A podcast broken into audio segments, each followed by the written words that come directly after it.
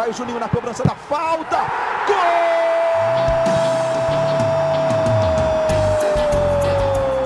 Está entrando no ar o podcast. Sabe de quem? Do Vasco! Do Vascão da Gama, do Gigante da Colina. É o GE Vasco. Fala, torcedor vascaíno! Tá começando o episódio 43 do podcast GE Vasco. Eu sou o Luciano Melo, sigo aqui de casa trabalhando na quarentena e também da casa dele a gente está recebendo um dos setoristas de Vasco da Globo. Como é que você tá, Fred Gomes? Fala, Lulu, beleza? Na paz. Hoje a gente tem um tema que eu gostei muito da matéria que você fez hoje, Fred. Hoje Obrigado. a gente está gravando quarta-feira, 22 de abril, que foi uma matéria com o filho do Pimentel, de 17 anos. Como é que você chegou lá? Como é que foi a conversa com ele? Depois a gente vai falar de filhos de outros jogadores que passaram pelo Vasco. Mas conta pra gente a história dessa matéria com o filho do Pimentel, Fred.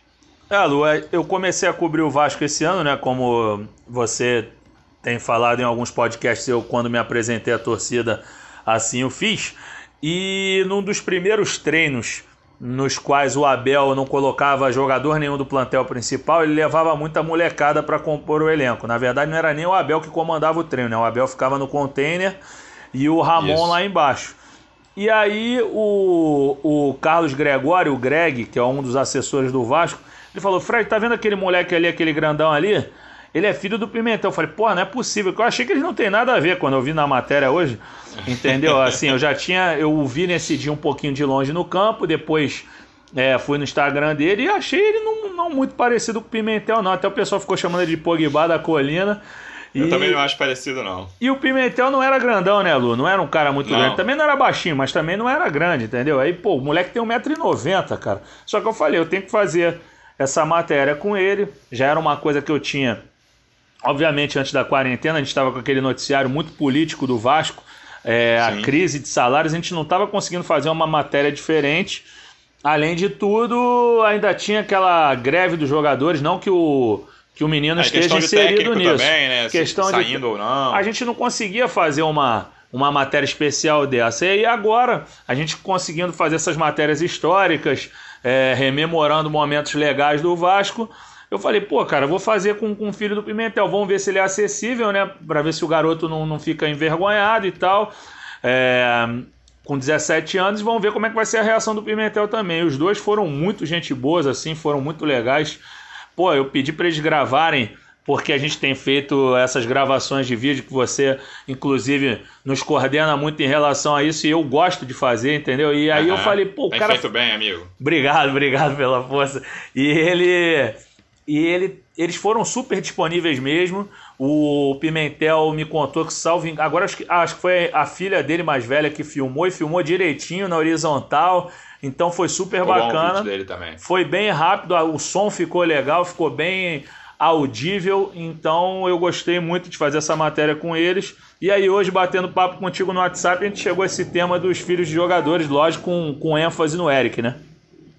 É, ele é um garoto de 17 anos, é capitão do Sub-17 do Vasco, né? Tem 1,90m e é um zagueiro que, que faz gol, segundo as contas dele ali. Eu vi que ele fez 20, né? Que, que, que, tava, que tá na matéria.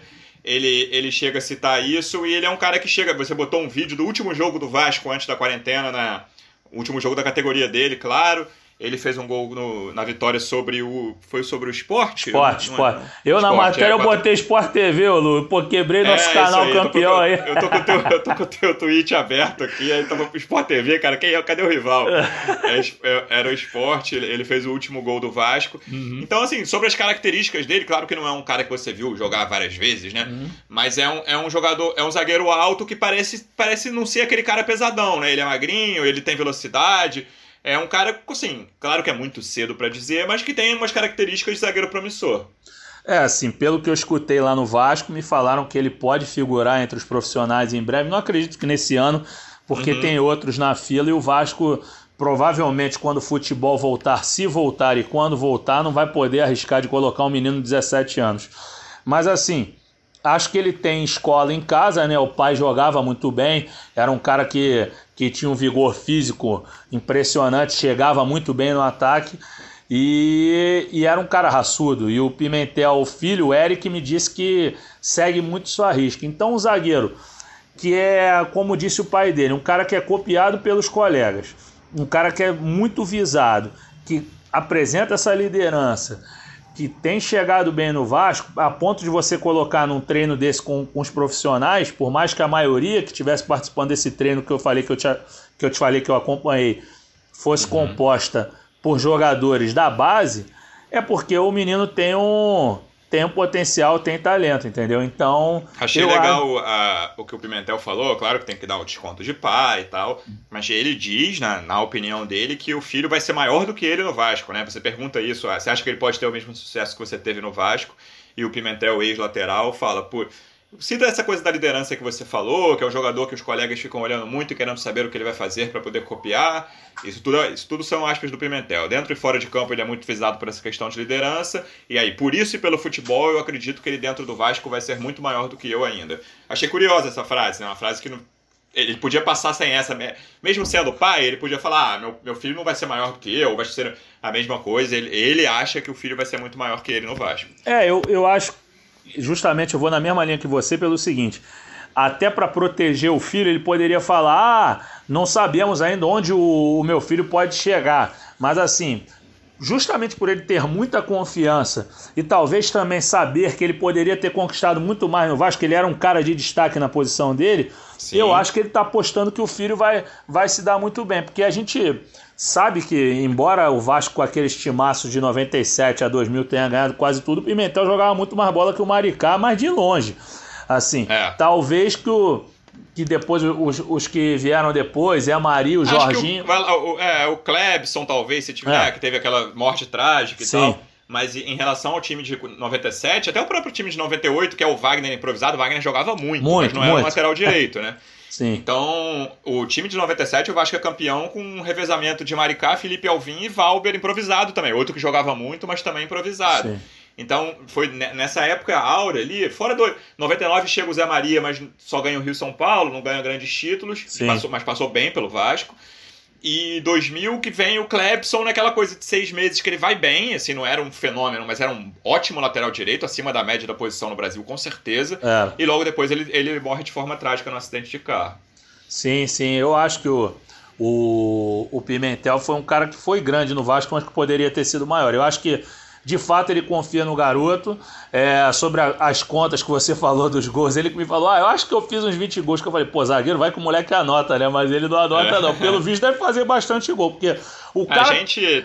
Hum, eu posso, você se incomoda se eu revelar a sua idade aqui nesse podcast, Fred? Não, pô, nós já revelamos várias vezes. É, nós dois nascemos em 85, então quando a gente começou a acompanhar futebol, assim, eu, eu os primeiros anos ali, 91, 92, é quando eu começo a lembrar de coisas é, mais frequentes. Assim, eu tenho um lapso, por exemplo, do, do gol do Sorato 89, mas eu não lembro, sabe? Eu sei que, só sei que eu estava em casa, mas não, não lembro do jogo. Eu lembro uhum. da, do, da cabeçada do Sorato só.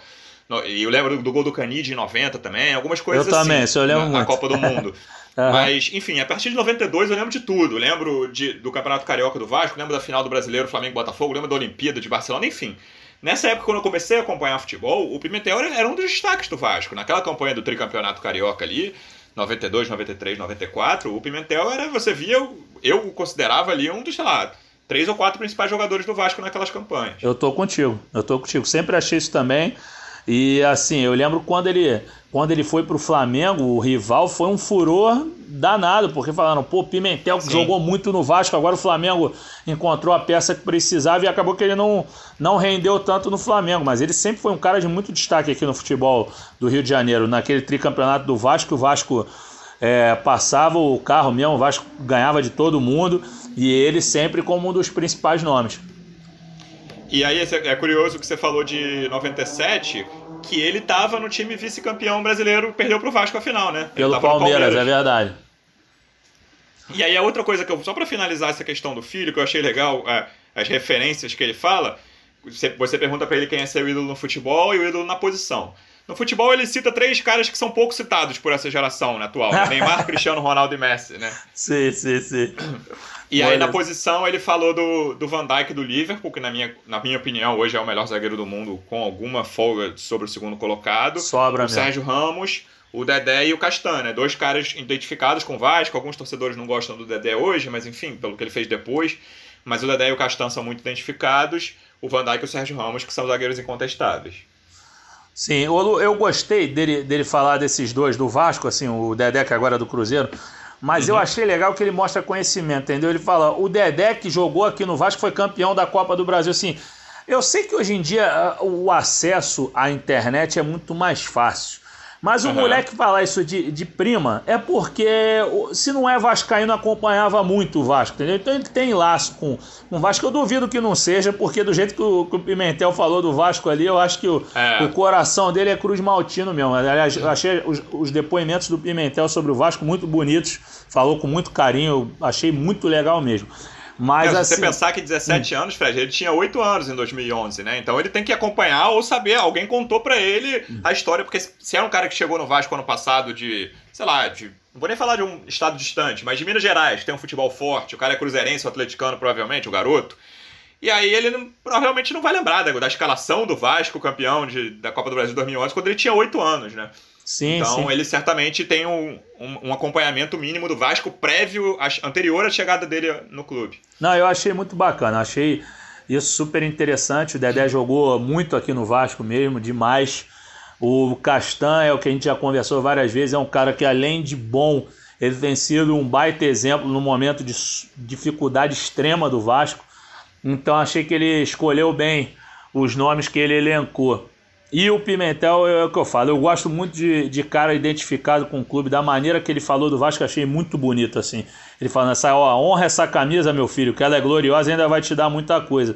E certamente é. é o que deu muita coisa ao Pimentel, entendeu? O que deve ter dado o primeiro carro, a primeira casa, talvez uma casa para um pai, para uma mãe, para um irmão, entendeu? Então isso que eu acho muito bacana, essa gratidão. Não, sem dúvida, achei bem legal, a matéria ficou muito boa, Fred. Eu te elogiei muito nesse podcast, Obrigado. hein? Obrigado, você é meu amigo, você é suspeito. Aqui, Fred, e aí a gente estava, como você falou já, a gente estava batendo um papo antes da gravação e falou, cara, vamos tentar lembrar alguns jogadores, filhos de jogadores do Vasco que passaram pelo clube.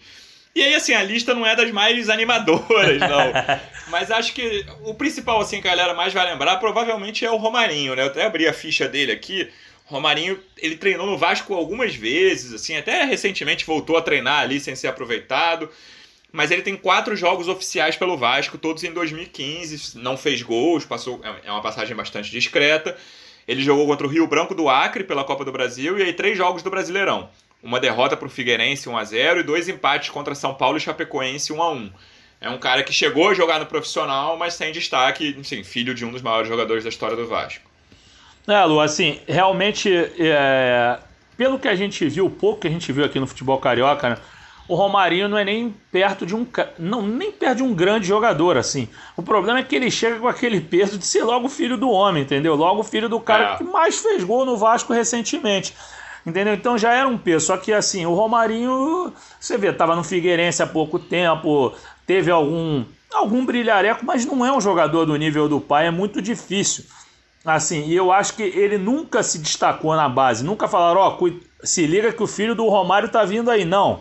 Assim, ele não tinha esse destaque todo. A mesma coisa com o filho do Dinamite que você vai falar também. Agora, um outro exemplo, não no Vasco, que eu lembro recentemente que falaram muito, era do Matheus, filho de outro ex-jogador do Vasco. O, o, Bebe, o filho do Bebeto. Ele Isso. falava no Flamengo, olha, esse aí vai arrebentar, e a gente viu o que, que aconteceu. O Vasco, inclusive, cogitou é, o nome dele Foi oferecido, ano. né? É, exatamente. Cogitou que eu digo é que leu. Na verdade, não, não chegou nem a avançar. Visualizou é, a mensagem, deu é os dois tra é, traços azuis, né? Exatamente, Lu, porque esse ano eu vou te contar, cara. Você que acompanha o nosso trabalho, que nos chefia, você sabe como a gente teve que filtrar o noticiário de Vasco em relação a nomes, porque ofereceram 556 nomes para a diretoria do Vasco. E aí agora eu mesmo me embaralhei e falei que o Vasco cogitou. Na verdade, o Vasco não cogitou. O Vasco foi lá, recebeu os dois tracinhos, é, deixou o tracinho azul lá, mas não respondeu, entendeu? Então, é, eu acho que é isso. Acho que o Romário, o Romarinho não vingou. E aí você ia falar de outros dois, né? Eu acabei queimando a largada antes. Quais os outros dois que a gente sem tinha falado lá? Não, sem problema. O Rodrigo Dinamite é o outro que chegou a treinar como profissional enquanto o pai foi presidente, né? Pai do maior jogador, filho do maior jogador da história do Vasco, do Roberto Dinamite e ex-presidente. Entre 2008 e 2014, o Roberto foi presidente. E o Rodrigo ele não conseguiu também se firmar nem fora, né, Fred? A última notícia que eu tive dele, se eu não me engano, em 2018, ele foi pro River do Piauí Lembro que depois do Vasco ele passou por Duque de Caxias e Oeste. Esses, esses, esses clubes eu tenho certeza que ele passou e ele não conseguiu se firmar em momento nenhum também da carreira dele, dentro e fora do Vasco. É, Lu, eu te confesso que do, do Oeste eu nem lembrava. O último que eu lembrava era o Duque de Caxias mesmo. E sei que ele nunca teve destaque mesmo, assim. Eu acho que o, o Romarinho ainda tinha uma. Talvez uma boa vontade. Eu não sei se o nome era mais atrativo, Romarinho, era uma coisa mais divertida. Mas o, o Rodrigo Dinamite nunca deu pinta de que ia, ia vingar, entendeu? Então acho que uhum. assim, se a gente falou bastante do Romarinho, do, do filho do Dinamite, a gente não tem muito o que falar. É, e o último que a gente levantou aqui é o Andrei, filho do Giovanni, pequeno príncipe. É, é, o Giovanni é um cara que é uma geração. É a última geração que a gente viu pouco, a gente da nossa idade, né, Fred? Sim, assim, sim. Os vascaínos que acompanharam ali 87, 88. Falam que o Giovanni era um monstro. Eu vi, eu vi o fim do Giovanni, assim, mas claro que conheço a história, sei da qualidade dele. É, eu vi ele gordinho mas também. eu tenho alguns. Eu tenho alguns amigos cinco anos mais velhos, assim, que eles, cara, o, os vascaínos, muitos falam que o Giovanni é o ídolo deles, né? Sim, não, muita gente fala que que o Giovanni era super diferenciado mesmo, assim. Salvo engano, ele é o craque da, da seleção olímpica de 84, é pan-americano, uhum. não lembro agora, mas assim, as referências em relação ao Giovanni sempre são as melhores, que era um cracaço mesmo. O pouco que a gente viu deu para ver que ele era refinado, entendeu? Pou, pouquíssimo que a gente viu deu para ver que era um cara diferenciado, mas ele já estava realmente no final de carreira. Mas o filho dele é mais um caso desse, né, que não deu certo, né? Então, Acho que é, agora. Ele, ele, passou pelo, pela base do Vasco, o, tinha contrato. Ele é 92, então ele estourou a idade ali no fim de 2012, quando ele fez 20 anos, estourou a idade de juniores. Sim. E aí, em 2013, a gente até fez uma matéria com o Rafael Zarco, nosso companheiro até hoje, fez uma matéria grande com, com o Andrei, filho do Giovanni, que ele estava treinando a parte no Espírito Santo. Ainda até tinha contrato com o Vasco até 31 de dezembro de 2013, na, na ocasião mas já não era a, a, comissão técnica do profissional já não contava com ele, ele estava treinando a parte no Espírito Santo, que é a terra do Giovanni. Sim, o, é, realmente o, o, em relação aos grandes ídolos, o Vasco não deu muita sorte, né? Agora, por todo, toda a perspectiva que vem se desenhando para o Eric, eu acho que é, que é mais promissor, porque é um cara que está com destaque agora. E nenhum desses daí chegou a explodir demais na base, né? Nenhum deles. Não que o Eric tenha explodido também, mas eu acho que justamente por por ter uma Acho que boa... já dá para dizer que o Eric tem mais destaque do que esses todos tiveram em algum momento da base, né? Exatamente. E assim, acho que, que o peso é muito menor, por mais que o Pimentel seja um, um grande jogador da história do Vasco, não é o Giovani, que é ídolo de muito, muito amigo nosso que o viu jogar no auge nos anos 80, nem filho do Romário, que é um dos maiores, uns cinco maiores atacantes do, da história do futebol mundial. Não sei se cinco, para mim é o primeiro. e, e também o Roberto, o que é o maior do Vasco. É, o Pelé eu acho que é, porque ele é camisa 10. E o Messi? Não, eu tô brincando, mas o Romário, top 5 ele é. Top 5 eu sei que ele é, com certeza. Fred, pra gente fechar, cara, eu queria que você dissesse como é que tá essa cobertura? Até fiz essa pergunta pro Hector no último podcast que eu gravei com ele. Como é que é uma cobertura na quarentena, assim? O Hector fala, cara, eu tenho que ligar, encher o saco de muita gente no Vasco para tentar procurar notícia. O que, o que que faz um setorista de clube, nesse caso setorista de Vasco, durante esse, esse período que é inédito nas nossas carreiras, nas nossas vidas, né? A gente nunca viveu nada parecido com isso, não só no futebol, óbvio que é uma questão que extrapola muito o futebol, mas no nosso mundo aqui do futebol, a gente que trabalha com isso, tá tudo parado e ninguém sabe quando vai voltar, né? Não, é verdade, é assim, Luciano, é mais ou menos o que o Hector disse. A gente tem ligado muito para para dirigente. Agora a gente, eu, eu te confesso que nos últimos dias a gente até deu uma uma diminuída porque é feriado, os caras não estão respondendo muita coisa. É, o torcedor que não entende muito esses processos. Às vezes a gente liga direto na pessoa, às vezes a gente simplifica e vai no assessor. Por informações simples, a gente pede uma confirmação e tudo mais. Uhum. E nem mesmo os assessores têm confirmado muitas coisas. Assim, não, não é uma corneta em relação aos assessores, não, é porque realmente. O, o Às eu, vezes não está acontecendo nada. Não também, está né? acontecendo, eu acho que o diretor não está passando para eles, uhum. entendeu? Então a gente tem procurado, geralmente tentando, ora o Zé Luiz, ora o Mazuco, é, o presidente também a gente tenta. É, mas assim, é uma coisa difícil. Nós conseguimos fazer algumas entrevistas exclusivas quando o Vasco rompeu o silêncio, né? quando os atletas romperam o silêncio. Mas assim, o, noticiário que a gente mais tem buscado é a questão dos atrasos. Né? O Vasco já está com três meses de salário atrasado, o jogador já pode botar o Vasco na justiça, inclusive. É, esse é, esse é outro ponto que eu ia falar contigo, assim, o Vasco no dia o Vasco fecha a, a folha no dia 20, então anteontem, na segunda-feira, o Vasco completou três meses de atraso, né? O último salário que o Vasco pagou foi dezembro e décimo terceiro ali. Então o Vasco tem janeiro, fevereiro e março em aberto. E o jogador que quiser hoje entrar na justiça contra o Vasco, com três meses na folha de atraso, ele pode entrar e provavelmente vai ganhar e vai ficar livre no mercado. Exatamente, Lu. E assim, o, a questão do, desse salário do dia 20, na verdade, isso é um acordo de boca, né? Porque na carteira Exatamente. de trabalho é dia 5 o salário, entendeu? Então eles já estão. Então, o Vasco já deve três meses aos jogadores desde o dia 5. E, e, assim, é, o, o que mais preocupa jogadores é a questão de o Vasco não dar uma previsão. O Vasco não dá uma previsão em relação ao, ao a possível data de pagamento. Só que o Zé Luiz Moreira, o Zé do Táxi, falou que vai tentar, junto a outros empresários portugueses, uma solução. Só que vai ser um paliativo, né, Luciano? Não vai ser uma coisa definitiva. Só que os jogadores estão esperando por esse paliativo. Porque uma coisa é você ser consagrado e não falando que esses caras possam ficar sem salário porque eles têm a, as respectivas responsabilidades deles. Mas uma coisa é um jogador tipo Castan, que jogou na Roma, no Corinthians, esse cara consegue se segurar. É, quem mais aqui? Bruno César, por mais que não esteja jogando, tem dinheiro. E outros jogadores. Sim. Quer dizer, isso eu tô, eu tô presumindo que eles têm pelas passagens vitoriosas e pelos grandes clubes pelos quais eles passaram. Você Agora, não teve você... acesso à conta deles, né, Fred? Exatamente. Agora, você imagina um Juninho um garoto que, é. pô, tem que tomar conta da família, entre outros. Tomar conta, entre aspas, porque o pai dele sempre deu conta, né? Mas agora eu acho que a. a, a... Mas o pai dele também é ambulante e tá sofrendo pra caramba também, né? Exatamente. Assim, o pessoal do mercado informal com a questão da pandemia está tendo que se recolher e os que se arriscam têm sido evitados por, pelo medo das pessoas. Então, pô, o Vasco tem que regularizar isso aí, não tem jeito, né? Mas é complicado. E aí e funcionários gente... também, né, Fred? Exatamente, os funcio... fora os funcionários que, que vivem situação muito mais dramática.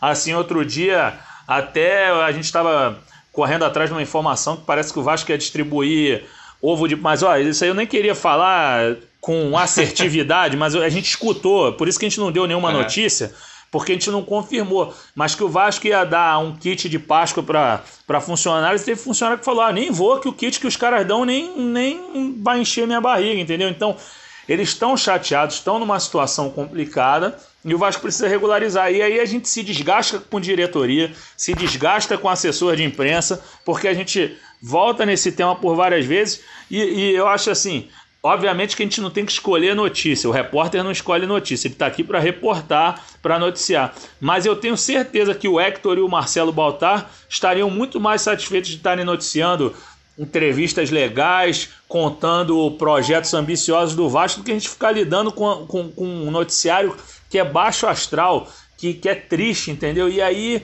é, não é uma vontade nossa estar tá noticiando isso, entendeu? Mas é do jogo, está acontecendo, a gente tem que correr atrás tem uma coisa que é muito contraditória, que eu acho aí que é uma particularidade do Vasco nesse momento, que é um momento de crise mundial, não só no futebol, que é por causa dessas mudanças recentes, tanto da chegada do Zé Luiz como da comissão técnica, existe uma expectativa de torcedores, e o próprio Zé Luiz fala isso em entrevistas, de reforçar o time, né? E isso eu acho. É, não, não tenho essa informação, tá? É um, é um, é um palpite. Claro. Acho que isso pega muito mal entre os jogadores, entendeu, Fred? Porque são, você tem um, um clube com três meses de salários atrasados, que teve um, dentro de campo um início muito ruim de ano, que, enfim, pode ter ou não a ver com a questão do atraso, mas os caras, obviamente, merecem receber de todas as formas. E aí você vê o, o, o vice-presidente de futebol que chegou falando em, em possíveis reforços e tal. Isso eu acho muito doido, assim, que eu fico vendo essas entrevistas e falo, cara, de onde vai, de onde vai, vai chegar o dinheiro? Tá, primeiro você precisa botar o salário minimamente em dia. E há quanto tempo o Vasco não tem o salário em dia?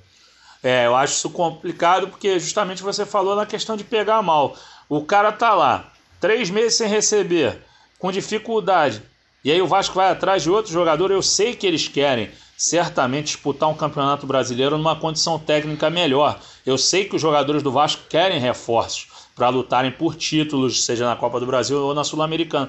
Mas agora o que está apertando é o calo, é, o, é a falta do claro. dinheiro. Então, o, o, eu acho que até para você dar uma motivação a mais para esses jogadores, você teria que pagar o que lhe é, é obrigação, né? Entendeu? Assim, o que não era para ser motivação, você ganha o seu salário porque você é, é trabalhador, você é empregado de Você trabalha contando com isso. Com né? isso, entendeu? Agora, hoje em dia, com essa dificuldade, se você pagar os caras em dia, com certeza eles vão entrar com mais tesão. Não adianta dizer que não vai, porque vai. Porque o cara, ah, na hora do jogo a gente fica concentrado, mas deve passar. A gente não é jogador, nunca fomos, infelizmente. Mas e eu, eu, falei, a gente não é e nunca fomos. Não é que a gente nunca fomos, não, hein, pessoal? Senão daqui a pouco eu viro o meme aí, a gente nunca fomos. Não, a gente não é, nem nós nunca fomos jogadores. E assim, é uma coisa é, que eu, eu não sei como é que, que os caras conseguem administrar esse tipo de questão, mas o cara às vezes deve entrar em campo e falar: porra, cara, tô, tô, pô, minha mãe tá doente, pô, meu primo tá assim, meu irmão tá assado e eu não posso ajudar, pô, entendeu? Então tem que resolver. E a gente é. pode ter certeza, é um noticiário chato pra gente, é baixo astral. Eu não gosto, eu sou um cara pra cima, você sabe disso. É triste Sim. ficar noticiando essas coisas. Essa questão, até você falou do pai do Juninho, mesmo os caras que têm mais dinheiro, é, vários deles, não os caras jogaram na Europa, acho que um pouco menos, mas eles contam com até um entorno que às vezes ganham dinheiro de alguma forma, tem um trabalho, claro, ganhar dinheiro que eu digo no trabalho. E, e, muita gente foi afetada por isso, né? Então o cara que pode ter uma ajuda, até pedir ajuda para a mulher dele, que ganha um bom salário, ou para o pai, para a mãe, ou para o irmão, é, muita gente está com, com a renda muito afetada por isso. Então, às vezes, às vezes não, o cara muitas vezes não tem essa condição de pedir ajuda para quem está próximo no momento desse de pandemia. Não, sem dúvida, exatamente isso. Afeta todo mundo, afeta o cara e afeta o entorno. Então, não tem como, é muito complexo. É isso, Fredão. Queria te agradecer mais uma vez, amigo. Sempre você sabe que eu te chamo sempre. Muito obrigado pela presença. Um abração. Lulu, uma honra, conte comigo. E vamos lá voltar agora aqui para preparar mais um quiz, que eu sei que a galera tá gostando desses quizzes. Tô fazendo um bacana aqui, depois você vai me aprovar esse aí também, que você tem me dado uma força. Acho que você vai dar uma nota 9,5 para ele também. nota 10, Fredão. Obrigado, amigo. Valeu, Lu. Abração. Valeu, pessoal. Obrigado pela audiência. Semana que vem a gente volta. Um abraço.